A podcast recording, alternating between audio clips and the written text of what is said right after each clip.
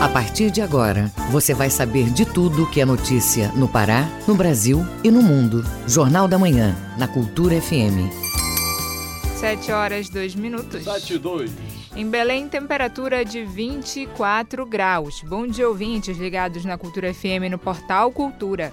Hoje, sexta-feira, 10 de março de 2023. Começa agora o Jornal da Manhã com as principais notícias do Pará do Brasil e do mundo. Apresentação Brenda Freitas e José Vieira. Participe do Jornal da Manhã pelo nosso WhatsApp 985639937. Mande mensagens de áudio e informações do trânsito. Repetindo o WhatsApp 985639937. Os destaques da edição de hoje. Projeto de lei que inclui o município de Barcarena como parte da região metropolitana de Belém foi aprovado.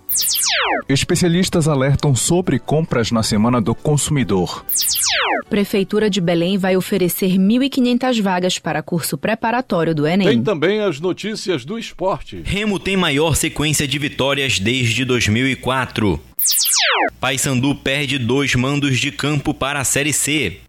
E ainda nesta edição, comissão no Senado aprova plano de trabalho para apurar crise Yanomami. MEC divulga consulta pública para avaliar a reforma do ensino médio. Realizada em Santarém a abertura da colheita nacional da soja. Essas e outras notícias agora no Jornal da Manhã. 7 horas 3 minutos. 7 e 3. Jornal da Manhã.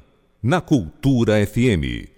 Preço da cesta básica caiu em fevereiro em 13 das 17 capitais pesquisadas pelo Departamento Intersindical de Estatística e Estudos Socioeconômicos de ESE. As maiores quedas ocorreram em Belo Horizonte, 3,97%, Rio de Janeiro, 3,15%, Campo Grande, 3,12%, Curitiba, 2,34% e Vitória, 2,34%. Os preços subiram mais em quatro capitais da região Norte e Nordeste: Belém, 1,25%, Natal, 0,64%, Salvador, 0,34% e João Pessoa, 0,01%. Os dados foram divulgados nesta quinta-feira pelo DIEESE. A cesta mais cara em fevereiro foi a de São Paulo, R$ 779,38. A mais barata foi encontrada em Aracaju, R$ 552,97. Câmara dos Deputados aprovou projeto de lei que prevê o pagamento de pensão especial aos filhos e outros dependentes menores de 18 anos de mulheres vítimas de feminicídio. O valor da pensão foi fixado em um salário mínimo R$ 1.320 atualmente. O benefício vai ser concedido ao conjunto dos filhos biológicos ou adotivos e dependentes com renda familiar mensal per capita seja igual ou menor do que 25% do salário mínimo 330 reais. 7 horas e 5 minutos. 7 e 5. Jornal da Manhã. Informação na sua sintonia. Comissão no Senado aprova plano de trabalho para apurar crise Yanomami. As informações com o repórter Yuri Hudson da agência Rádio Web. A Comissão Temporária do Senado Federal, que vai acompanhar a situação dos indígenas na terra Yanomami, em Roraima, definiu um plano de trabalho para a produção de um relatório em até 120 dias. O grupo programou ao menos duas idas ao Estado, além de aprovar requerimentos. As viagens a Roraima servirão para ouvir a população afetada pela crise e autoridades locais. De acordo com o presidente do colegiado, senador Chico Rodrigues, do PSB de Roraima, mais de 19 mil garimpeiros já saíram das terras indígenas e anomames nos últimos 30 dias. Se em menos de 30 dias saíram já mais de 19 mil, então é, facilmente, com no máximo esse mês de março, poderá a área estar totalmente livre. Isso é uma decisão de Estado, não é apenas uma decisão de governo. Essa questão dos Yanomamos é uma questão de Estado. E nós esperamos que esse trabalho tenha uma ação continuada de instalação, supri, é, instalar, suprir, manter, acompanhar, assistir. Durante a sessão, a ex-ministra Damares Alves, agora senadora pelo Distrito Federal, declarou que, mesmo sem ser membro oficial, participará das reuniões e quer estar nas diligências. Damares é alvo de diversas críticas, já que a responsabilidade sobre a assistência aos indígenas cabia a ela como ministra de Estado. A parlamentar também se ofereceu para assessorar a comissão. O relator dos trabalhos reforçou que Damares não tem direito a voto, mas, como senadora, poderá acompanhar as diligências. Agência Rádio Web de Brasília, Yuri Hudson. Assalto com refém na Augusta Montenegro durou mais de 17 horas, sendo a negociação mais longa da história do estado do Pará este tipo de ocorrência. Uma mulher e os três filhos foram vítimas de Ian Carlos, de 27 anos. Acompanhe os detalhes com o repórter Marcos Aleixo. Foram mais 17 horas de assalto com refém que encerrou por volta do meio-dia de ontem, quando o homem identificado como Ian Carlos se entregou e liberou Ana Júlia, de 26 anos. Ela foi feita refém por volta das 7 da noite de quarta-feira, junto com os três filhos, de 9, 7 e 3 anos. Os dois mais velhos foram liberados durante a madrugada de quinta e a menina de 3 anos às 9 da manhã. O assalto com refém ocorreu na Avenida Augusto Montenegro, entre a Rua da Mata e o entroncamento. A mãe da vítima, Edilene Souza, estava apreensiva e preocupada. Tenho a expectativa de que tudo termine, que ele solte a minha filha. Né? Também espero que não façam nada com ele, que ele saia, que ele saia salvo, né? Porque ele é a família deles que ele é maluco, né?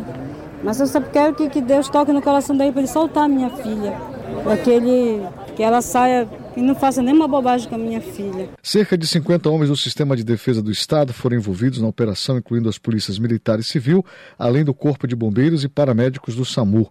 De acordo com o comandante da Polícia Militar, Dilson Júnior, a polícia esgotou todas as negociações. A própria condição é, psicológica do causador do evento crítico, né?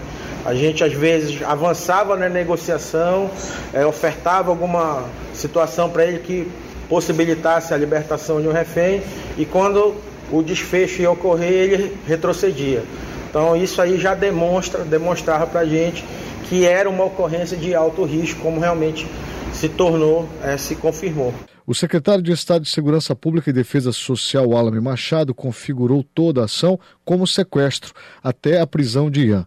A polícia agora vai investigar a vida dele, como comenta o titular da Segup, o Alame Machado. Nós estamos tratando inicialmente como um sequestro, a questão se houve um roubo e que resultou também na, no cerceamento da liberdade das pessoas de ir e vir, que seria o sequestro, isso será feito apenas quando pudermos ouvir o motorista do, do veículo, as vítimas, para que elas possam dizer se de fato houve a tentativa em algum momento de subtração de algum bem. Mas, em princípio, nós iremos autuar pelo sequestro e que será encaminhado ao judiciário para que possa analisar não só as provas com relação ao crime, mas também as condições de culpabilidade da pessoa que causou o evento. Marcos Aleixo para o Jornal da Manhã.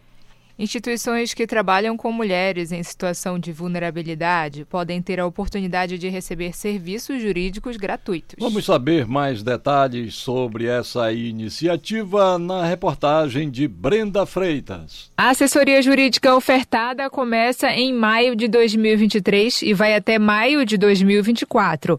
São 12 meses de prestação de serviços que devem atender instituições sem fins lucrativos com trabalho voltado a mulheres em situação de vulnerabilidade social. A advogada do escritório Pinheiro e Mendes, Bianca Cartágenes, destaca o motivo de escolher o segmento feminino para este edital. A escolha desse segmento se deu justamente pelos valores do escritório Pinheiro e Mendes, que é um escritório liderado e composto majoritariamente por mulheres e justamente também porque nós reconhecemos a discriminação histórica entre homens e mulheres e como isso, ao longo dos anos, afeta de várias formas o público feminino. Entre os serviços ofertados estão três demandas consultivas e uma capacitação de curta duração por mês, ambas não cumulativas por meio da advocacia pro bono. A advogada do escritório Pinheiro e Mendes,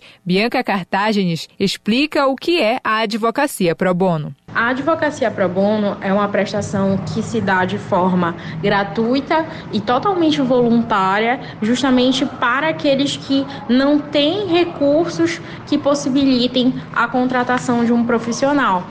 Então, com o lançamento desse edital, a gente propõe a prestação de assessoria jurídica pro bono, sem absolutamente nenhuma contraprestação pecuniária. Para se inscrever, a instituição precisa ter registro regular no CNPJ, estar constituída no Pará com atividades e recursos restritos à região metropolitana de Belém ter pelo menos 24 meses de funcionamento, orçamento menor que um milhão de reais por ano, estar com obrigações legais e financeiras e fiscais em dia e cumprir as leis trabalhistas vigentes. As inscrições vão até o dia 20 de março no site pinheiroemendesprobono.com.br. Brenda Freitas para o Jornal da Manhã. Governo do Pará lança o sistema Alerta para a Mulher. A iniciativa visa expandir e garantir celeridade no atendimento às mulheres que possuem medidas protetivas os detalhes da reportagem de Marcos Aleixo com locução de Tamires Nicolau. O sistema Alerta para a Mulher garante rapidez no atendimento às mulheres que possuem medidas protetivas por meio da Lei Maria da Penha. O sistema é voltado para mulheres vítimas de violência doméstica e que tenham medidas protetivas cadastradas no aplicativo SOS Maria da Penha. A ação agiliza o atendimento que já é feito pela Polícia Militar por meio do aplicativo, garantindo com que o acionamento funcionamento do botão de pânico chegue também ao Centro Integrado de Operações, o CIOP, atendendo de forma imediata a vítima que estiver em risco.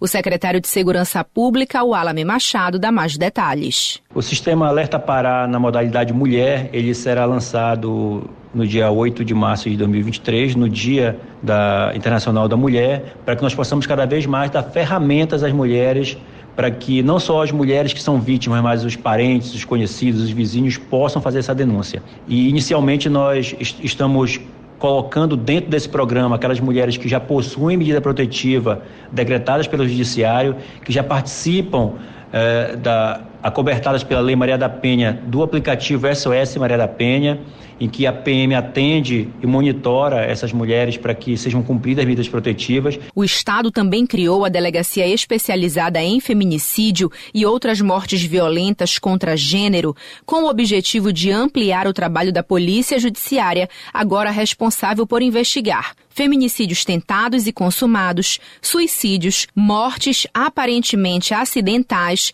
desaparecimento seguido de morte, lesão corporal seguida de morte e outros crimes praticados contra mulheres, mulheres trans e travestis em decorrência do gênero. Vão ser implantadas duas novas delegacias especializadas no atendimento à mulher no interior do estado, expandindo assim o atendimento em outras regiões do Pará, como destaca o Alame Machado, secretário de Segurança Pública. E a partir de agora a gente integra esse sistema para que essas informações cheguem o mais rápido possível à CIOP, para que a gente possa ter não só a localização da mulher que está sofrendo aquela ameaça ou violência, mas também que a viatura mais próxima seja acionada em tempo real para que a gente possa atender a ocorrência e assim minimizar qualquer dano contra as mulheres. Estamos lançando então esse sistema que congrega com o já existente para que a gente possa atender ainda mais rápido e com mais tecnologia as mulheres com reportagem de Marcos Aleixo, Tamires Nicolau, para o Jornal da Manhã. 7 horas 15 minutos. 7 e 15. Ouça a seguir no Jornal da Manhã. Realizada em Santarém a abertura da colheita nacional da soja. Cultura FM, aqui você ouve primeiro, a gente volta já. Estamos apresentando Jornal da Manhã.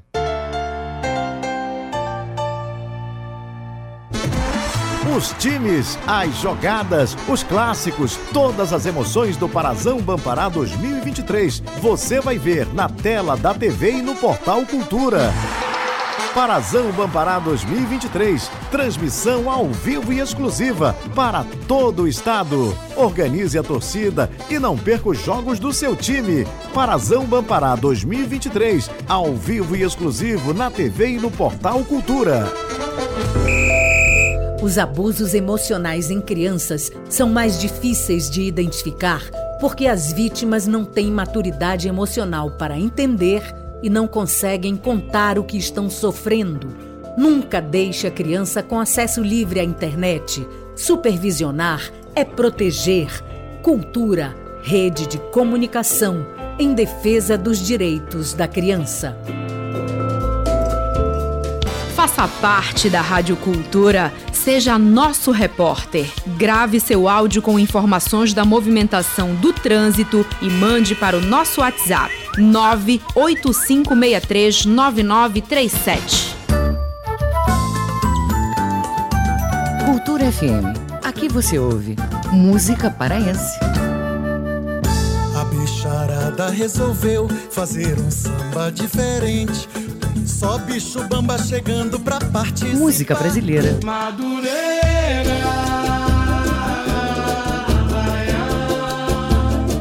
Cultura FM 93,7.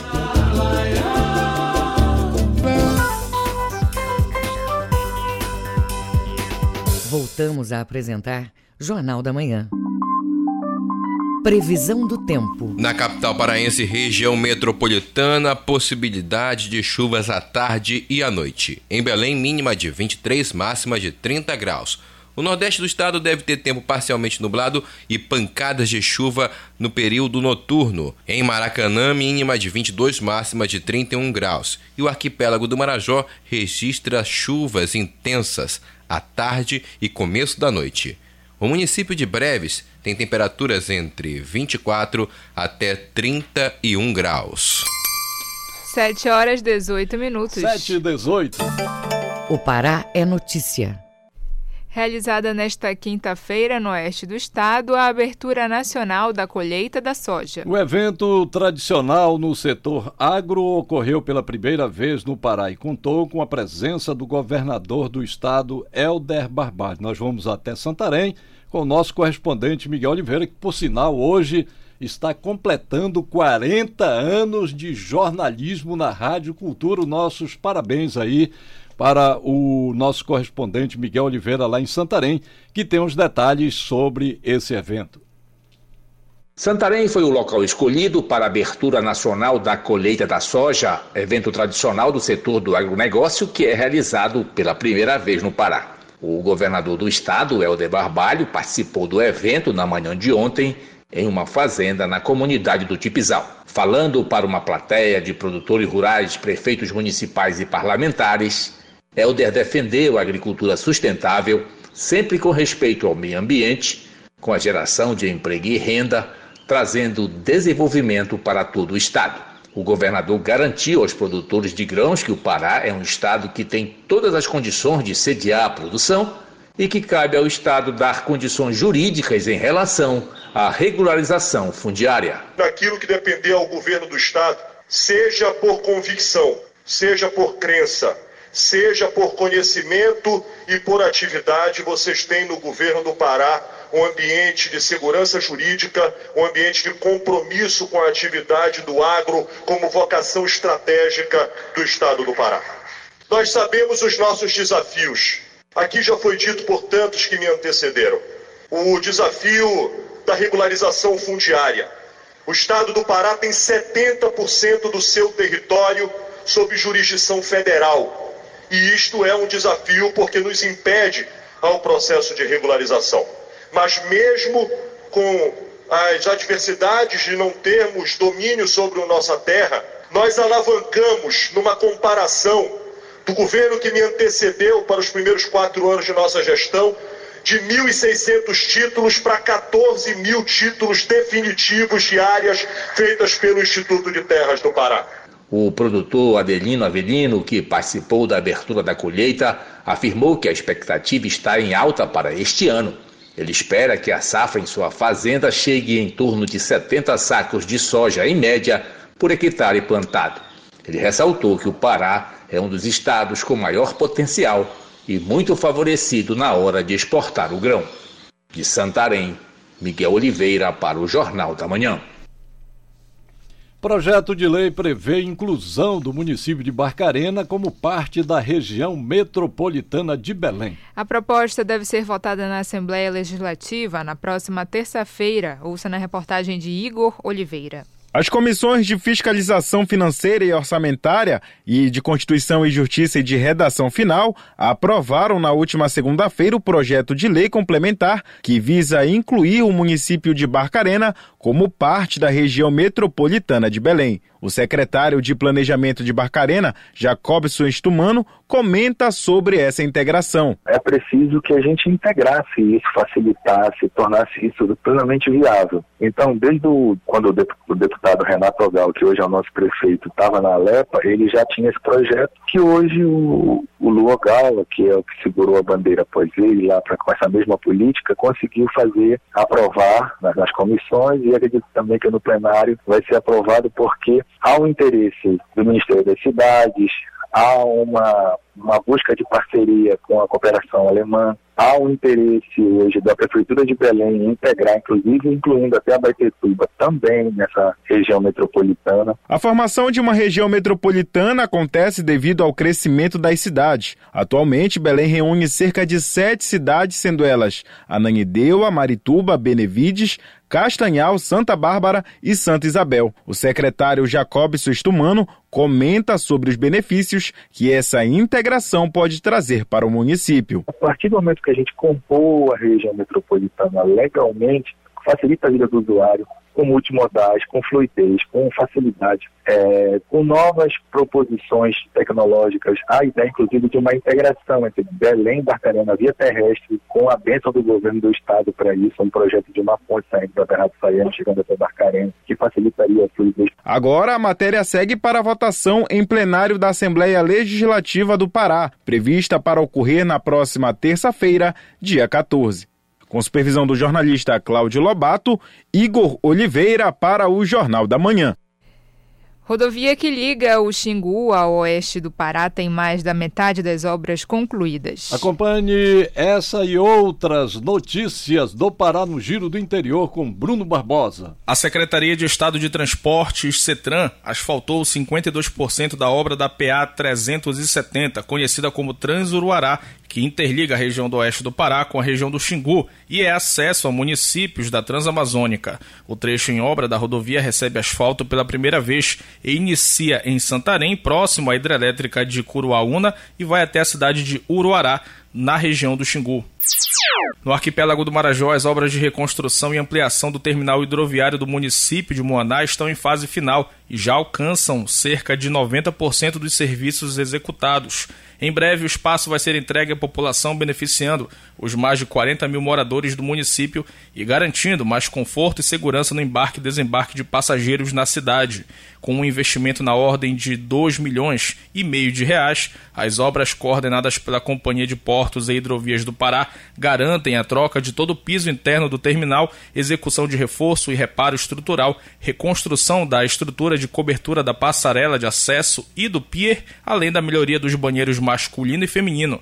O terminal também está sendo equipado com novas instalações elétricas, hidrossanitárias, pintura, sala de embarque, salas para órgãos oficiais, bebedouro, TV, cadeiras confortáveis, entre outros benefícios. No litoral do estado, a Companhia de Saneamento do Pará, Cozampa, informa a interrupção do fornecimento de água hoje para os consumidores do município de Bragança. O abastecimento foi interrompido há pouco tempo, por volta das 6 da manhã, e vai ficar paralisado para que seja feita a retirada de um vazamento e assim as equipes trabalhem dentro do prazo estipulado. A previsão é que o serviço seja finalizado no início da tarde de hoje. Após a conclusão dos trabalhos, o abastecimento retorna de forma gradativa aos moradores afetados pela falta de água. Bruno Barbosa para o Jornal da Manhã. Obras da primeira fase do Centro de Ensino e Pesquisa da Santa Casa já alcançam 90% de conclusão. O investimento é de cerca de 6 milhões e 300 mil reais. Confira na reportagem de Marcelo Alencar. As obras de restauração no Centro de Ensino e Pesquisa da Santa Casa estão em andamento para aperfeiçoar a estruturação física do espaço. A primeira etapa já atinge 90% de conclusão. Foram investidos cerca de 6 milhões e 300 mil reais para a realização das atividades. A diretora de ensino e pesquisa da Santa Casa do Pará, Lena Alencar, destaca a importância da revitalização. Ela vai propiciar para a Santa Casa, de uma forma geral, muitas possibilidades de integração e interação com vários institutos de ensino, pesquisas e outros afins. Nós teremos também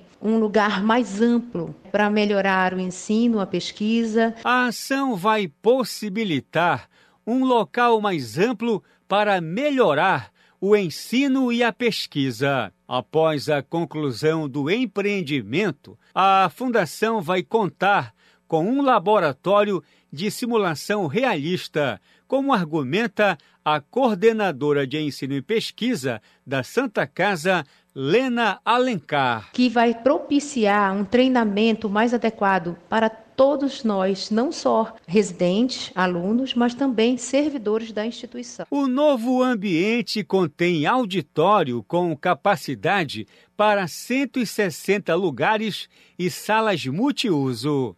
Marcelo Alencar, para o Jornal da Manhã.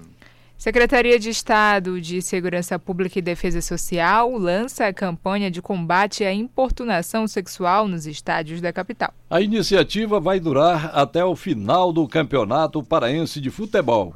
As informações com o repórter Felipe Feitosa. Intitulada Não Faça Parte desse Time, a iniciativa vai levar ações educativas e de combate à importunação sexual dentro dos estádios de Belém. O coronel da Polícia Militar, Castro Alves, comenta como vai funcionar a proposta. Tá bom, a ideia da campanha é ressaltar né, a relevância da causa para que a gente crie uma, uma consciência na sociedade para ver se a gente reduz e acaba com o crime de importunação sexual. Não só nos estádios, né, mas no dia a dia, no transporte público, porque a ideia é, durante a campanha, fazer orientações não só para os estádios, mas no transporte público e em outros ambientes. O trabalho vai ser encabeçado pela Secretaria de Estado de Segurança Pública e Defesa Social, SEGUP. A torcedora Laísa Moraes já foi vítima de crime de importunação. Para ela, a iniciativa de conscientizar o público é importante. Eu acho que essa campanha é bem adequada, porque no estádio é um dos locais que a gente mais sofre isso. Toda vez quando a gente passa, sempre a gente é, ou de alguma forma eles mexem com a gente, chamam aquelas palavras que a gente se sente um pouco constrangidas. Com certeza já é uma prevenção, até mesmo para essas pessoas que fazem esse tipo de coisa. E já vão ver que já estão sendo mais visados. A campanha prossegue até o final do Parazão Bampará 2023. Felipe Feitosa para o Jornal da Manhã. 7 horas 29 minutos. 7 e 29. Ouça a seguir no Jornal da Manhã. Remo tem maior sequência de vitórias desde 2004. É daqui a pouco aqui na Cultura FM. Não saia daí, a gente volta já. Estamos apresentando Jornal da Manhã.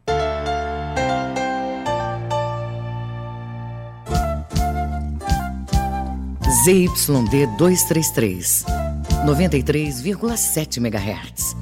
Rádio Cultura FM, uma emissora da Rede Cultura de Comunicação. Fundação Paraense de Rádio Difusão, Rua dos Pariquis, 3318. Base operacional, Avenida Almirante Barroso, 735. Belém, Pará, Amazônia, Brasil. Cultura FM Aqui você ouve música paraense. Peço licença pra falar, com quanto dia a celebrar que o pulso é feminino, um exército a caminhar. Quantas vezes você parou pra Música pensar? brasileira. Oh Deus, perdoa esse pobre coitado que de joelhos rezou um bocado, pedindo pra chuva cair. Cultura FM 93,7. Minuto do Parazão.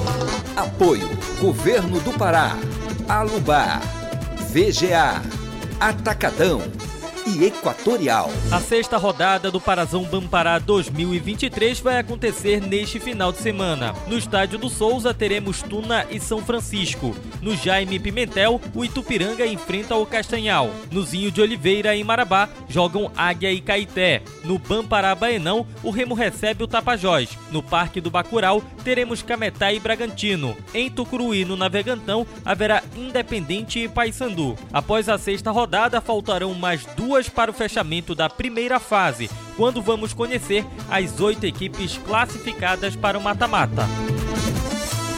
Minuto do Parazão. Apoio: Governo do Pará, Alubar, VGA, Atacadão e Equatorial.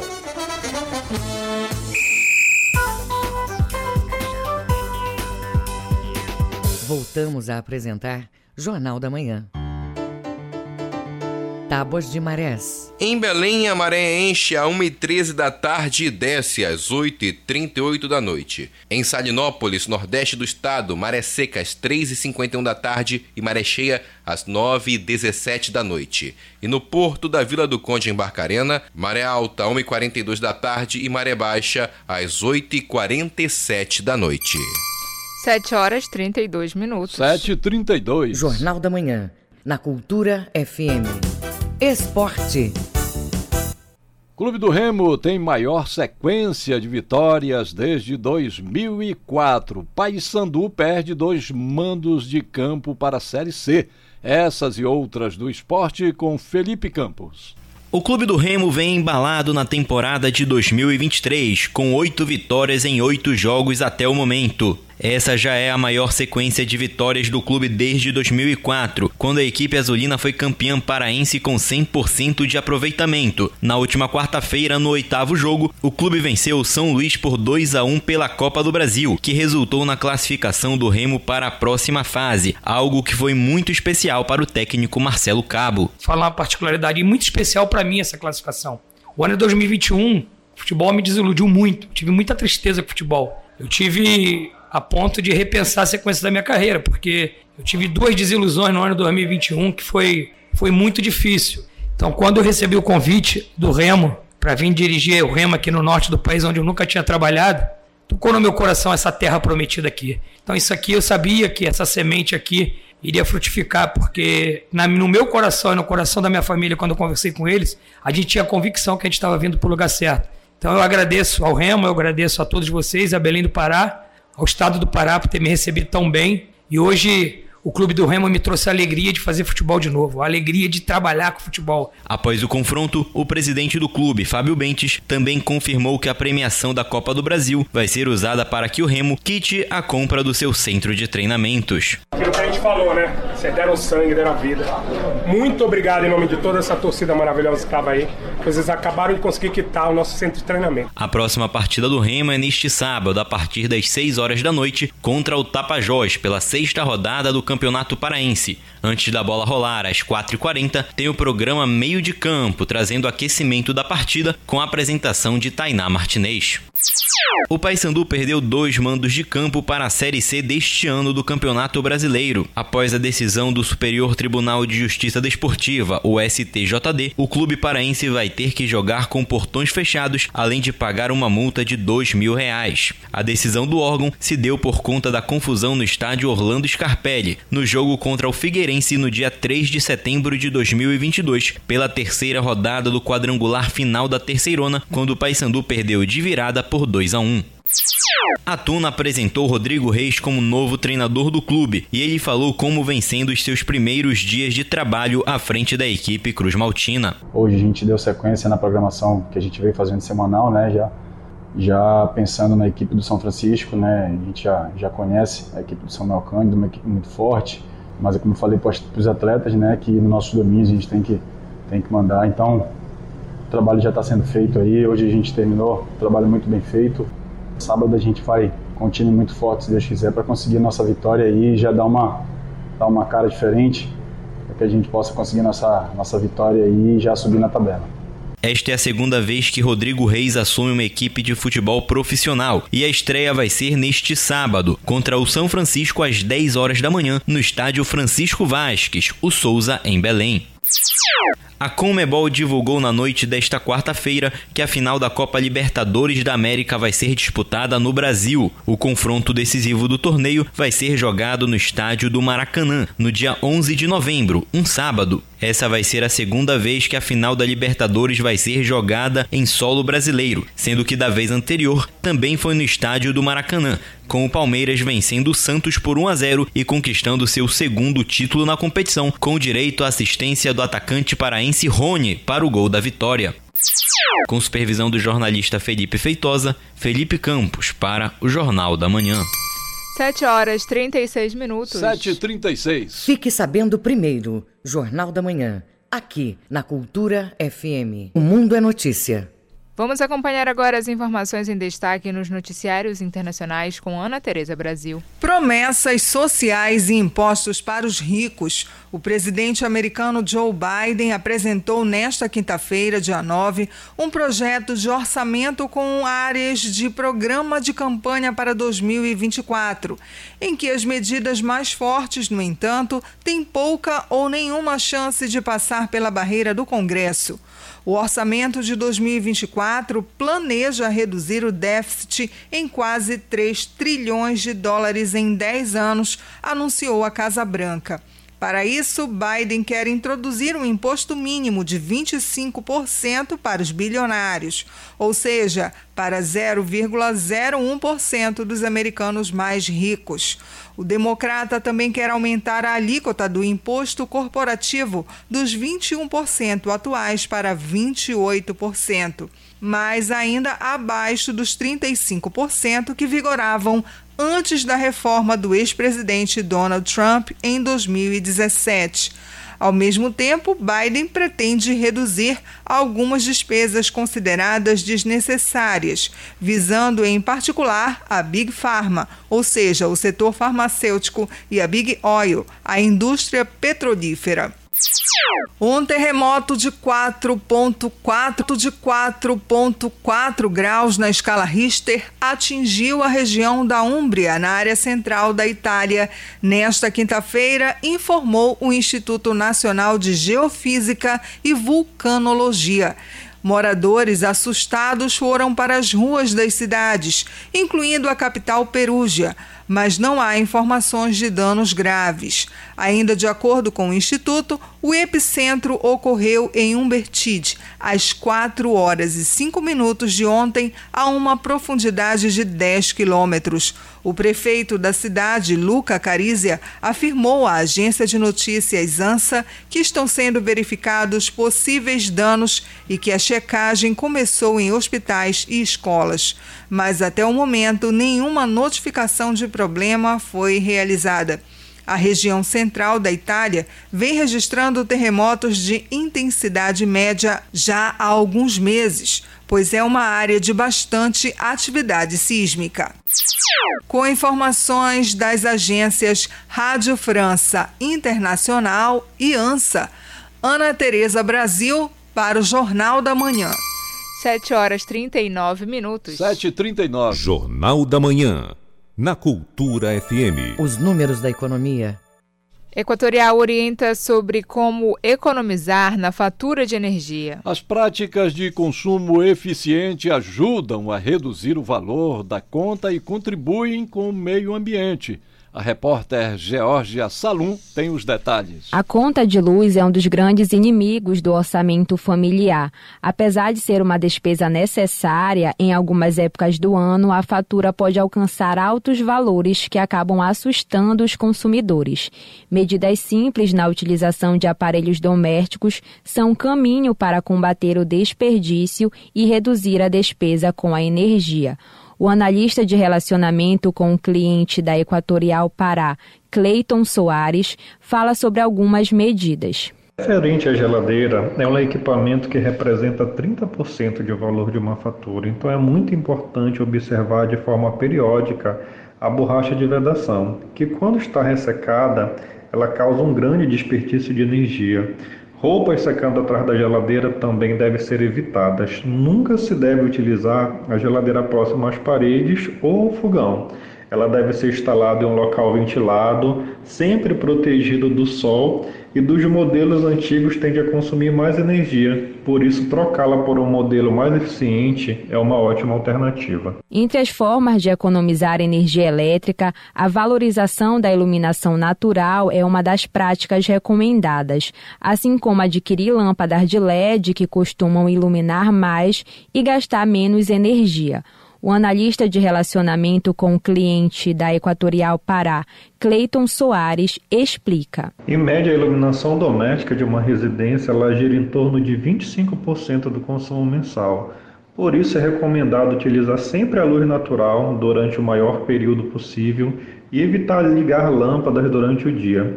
Outras aliadas contra o consumo exagerado são as lâmpadas de LED, que são econômicas em até 80%, além de durarem 15 vezes mais que as incandescentes. Na composição de uma conta de luz, o uso de máquina de lavar e do ar-condicionado estão entre os campeões em elevar os custos. O analista de relacionamento com o cliente da Equatorial Pará, Cleiton Soares, dá dicas para o uso. Outra dica muito importante é referente à máquina de lavar. A orientação é que você acumule uma quantidade significativa de roupa e utilize de uma única vez para estar tá lavando as mesmas, pois dessa forma você vai estar tá garantindo um consumo eficiente e a redução na conta de energia. Um dos equipamentos que pode se tornar um vilão dentro da residência é o ar-condicionado. Então a orientação que nós damos é que sempre que possível Compre equipamentos com a tecnologia inverter, pois esse tipo de equipamento ele faz o ajuste automaticamente da temperatura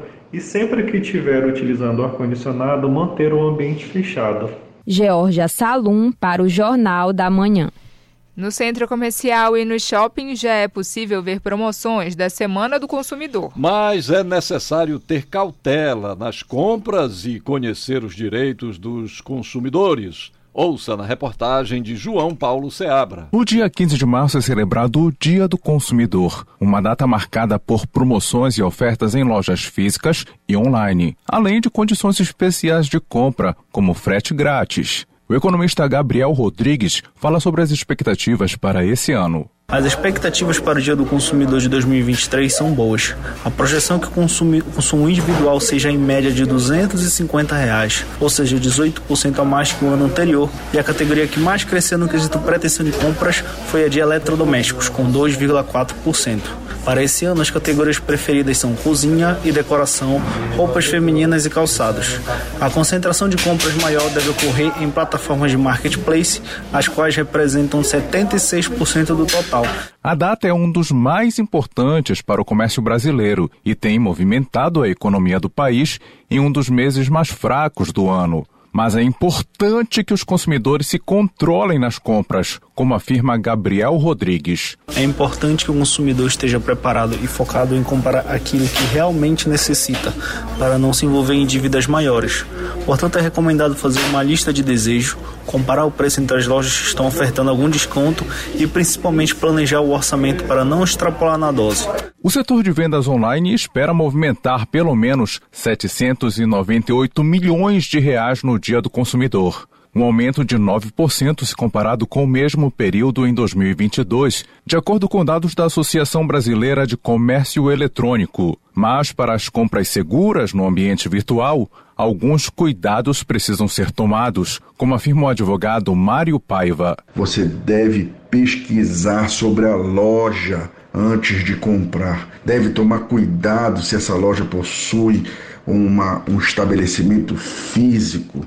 Prefira sites que sejam conhecidos, que já tenham avaliações permissivas, avaliações positivas. Cuidado com os links que chegam para o seu e-mail, porque muitas das vezes os hackers se apropriam dos dados e mandam para o seu e-mail links fraudulentos. A data foi estabelecida após o famoso discurso do ex-presidente dos Estados Unidos, John Kennedy, em 1962, que defendeu os direitos do consumidor. No Brasil, os consumidores são protegidos pelo Código do Consumidor há mais de 30 anos. O objetivo da data também é conscientizar sobre direitos que nem sempre são lembrados, como informa Mário Paiva. Você tem muitas das vezes o direito ao arrependimento pela compra na, na internet, daquele produto, daquele serviço na internet. Você tem direito ao conserto se vier com avarias.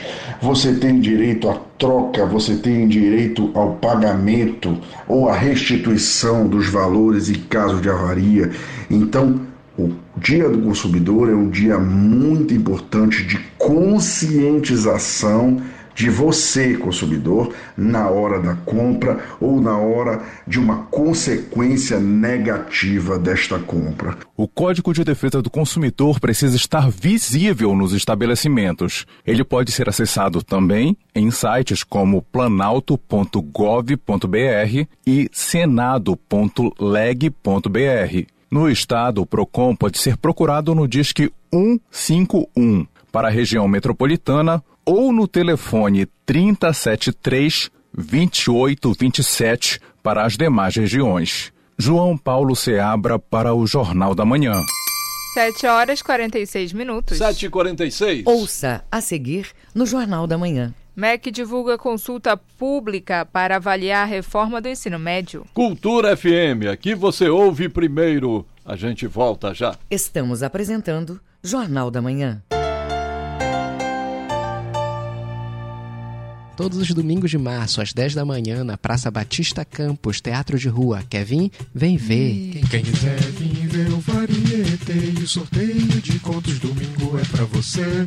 Quem quiser vir ver o variete e o sorteio de contos domingo é pra você.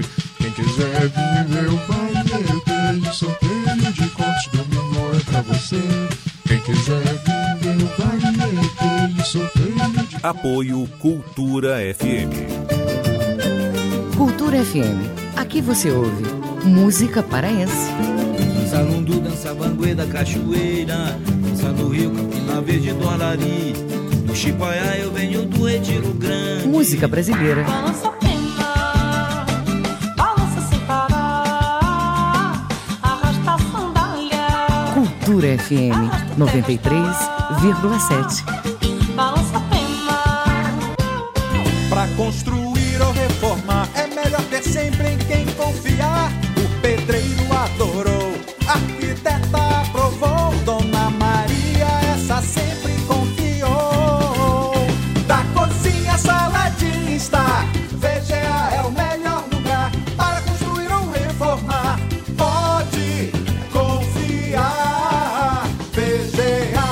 Casa e Construção, Domingos Marreiros, entre 14 e Castelo. O que é o que é? Quem adivinha o que é? Quem adivinha o que é? Que é? O que é o que é? Todo mundo sabe abrir, mas ninguém sabe fechar. Acertou quem disse ovo. E você, acertou a resposta? Esta e outras brincadeiras infantis você ouve no Abra Cadabra, todo domingo, nove da manhã.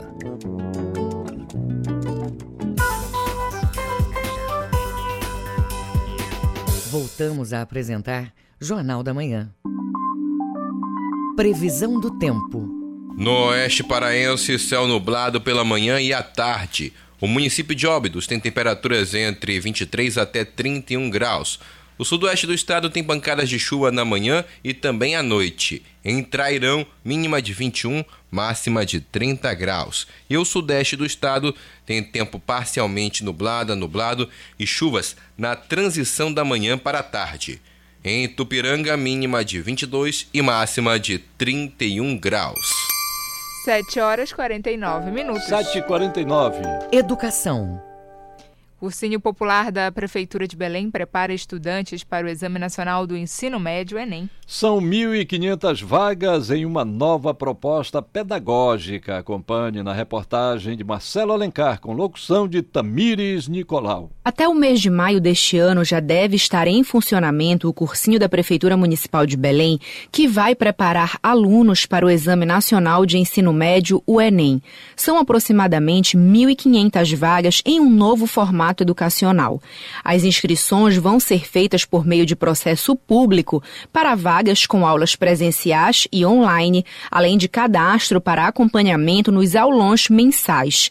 O novo curso preparatório para o Enem é coordenado pela Fundação Escola Bosque em consonância com a SEMEC. O presidente da FUNBOSC, Alixon Lopes, comenta mais detalhes da iniciativa. O novo cursinho pré-vestibular de Belém, ele se configura como uma política intersetorial da Prefeitura de Belém para estreitar a relação das escolas com a comunidade e a relação entre educação, cultura, valorização dos servidores e protagonismo juvenil. As atividades pedagógicas vão ter como prioridade estudantes ou egressos de escolas públicas. Servidores públicos que já concluíram o ensino médio também podem participar das aulas. O presidente da Fumbosc, Alexson Lopes, explica a programação. Descentralizar dentro da cidade os espaços onde os alunos vão poder é, ter as suas aulas presenciais. Então, no centro da cidade, distrito de Belém, distrito da, é, do D'Água, da ZAC, o distrito de Coraci, o distrito de Mosqueiro, o distrito de Outeiro, são locais onde nós pretendemos que se estabeleçam as aulas de forma presencial. As aulas online vão ser ministradas através da plataforma digital Poraquê. Também podem ter acesso aos conteúdos os pais e responsáveis de alunos com reportagem de Marcelo Alencar, Tamires Nicolau, para o Jornal da Manhã. Jornal da Manhã, na Cultura FM. MEC divulga consulta pública para avaliar a reforma do ensino médio. Entidades do setor pedem a revogação do novo modelo aprovado em 2017.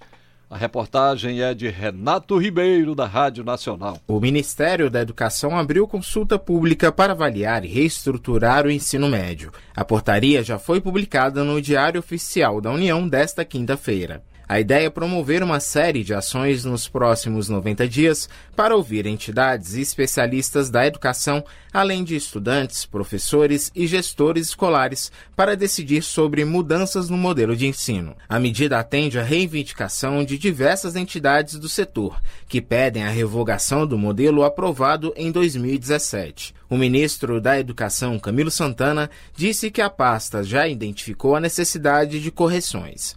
Ele afirma que o governo tem pressa, principalmente por conta do prazo para o Enem 2024, para não prejudicar os estudantes. O Enem, da forma que o novo ensino médio foi colocado, precisa mudar com os novos itinerários, precisa mudar a sua implementação do Enem no, no ano que vem, 2024. Tanto por isso que nós queremos acelerar esse processo para que possamos fazer as mudanças necessárias, mudanças que serão sugeridas, orientadas e decididas, né, para que não possa prejudicar em nada né, os nossos jovens brasileiros. As entidades que pedem a revogação do novo ensino médio alegam que o modelo vai na contramão de todos os estudos ligados à área. Elas reclamam que a mudança no ensino médio aconteceu sem espaço para o diálogo com a comunidade escolar. Para o presidente da CNTE, Confederação Nacional dos Trabalhadores em Educação, Heleno Araújo, a consulta pública não é o fórum adequado para discutir o assunto.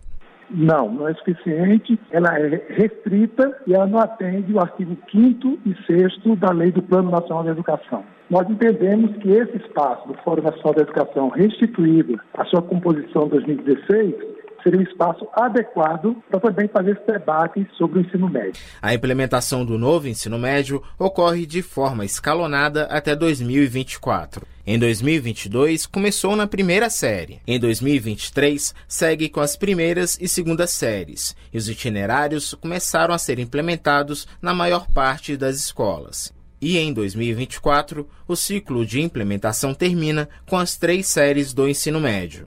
Da Rádio Nacional em Brasília, Renato Ribeiro. Equipe do SESI de Belém vai participar de torneio de robótica nacional. O campeonato vai ocorrer de 16 a 18 de março. Saiba mais na reportagem de Marcelo Alencar com locução de Tamires Nicolau. A escuderia Amazon Predators da Escola SESI Belém vai participar de um dos maiores torneios de robótica do país na semana que vem em Brasília, em busca de uma vaga para a competição internacional. O evento vai ocorrer entre os dias 16 e 18 deste mês, no estádio Mané Garrincha. O professor e técnico da equipe, Elian Pinheiro, fala sobre a expectativa para o campeonato. É que eles possam ir aprender, desenvolver e trazer uma enorme experiência do que eles vão vivenciar lá. Porque nós somos calouro na modalidade, mas sem dúvida o que eles aprenderam durante essa jornada e o que vão aprender e absorver lá em Brasília vai ser o mais importante para eles, porque o importante diante de todo esse cenário montado é o crescimento e amadurecimento deles. Durante a competição, os estudantes precisam usar conhecimentos de engenharia, programação, marketing e projetos sociais para estimular a criatividade e o pensamento crítico. Além disso, os grupos desenvolvem um projeto social que pode ser utilizado como critério de desempate na apuração final. Elian Pinheiro ressalta a importância da equipe. A nossa escuderia Amazon Predators, da Escola SESI Belém, é a primeira do estado. Estamos aí trilhando e desbravando essa modalidade tão rica que prepara os nossos jovens competidores para o mundo profissional. Pois dentro do nosso projeto nós desenvolvemos né, marketing, patrocínio, plano de negócios, estratégias em mídias sociais, a engenharia na criação e modelagem 3D do carro e usinagem. É a primeira vez que o SESI Pará vai ter uma equipe na competição FU in Schools, com reportagem de Marcelo Alencar, Tamires Nicolau, para o Jornal da Manhã. 7 horas e 56 minutos. 7 e 56 termina aqui o Jornal da Manhã desta sexta-feira, 10 de março de 2023. A apresentação foi de Brenda Freitas e José Vieira. Outras notícias você confere durante nossa programação. Vem aí o Conexão Cultura. Um excelente dia para você e até amanhã. Um bom dia a todos e até amanhã. O Jornal da Manhã é uma realização da Central Cultura de Jornalismo.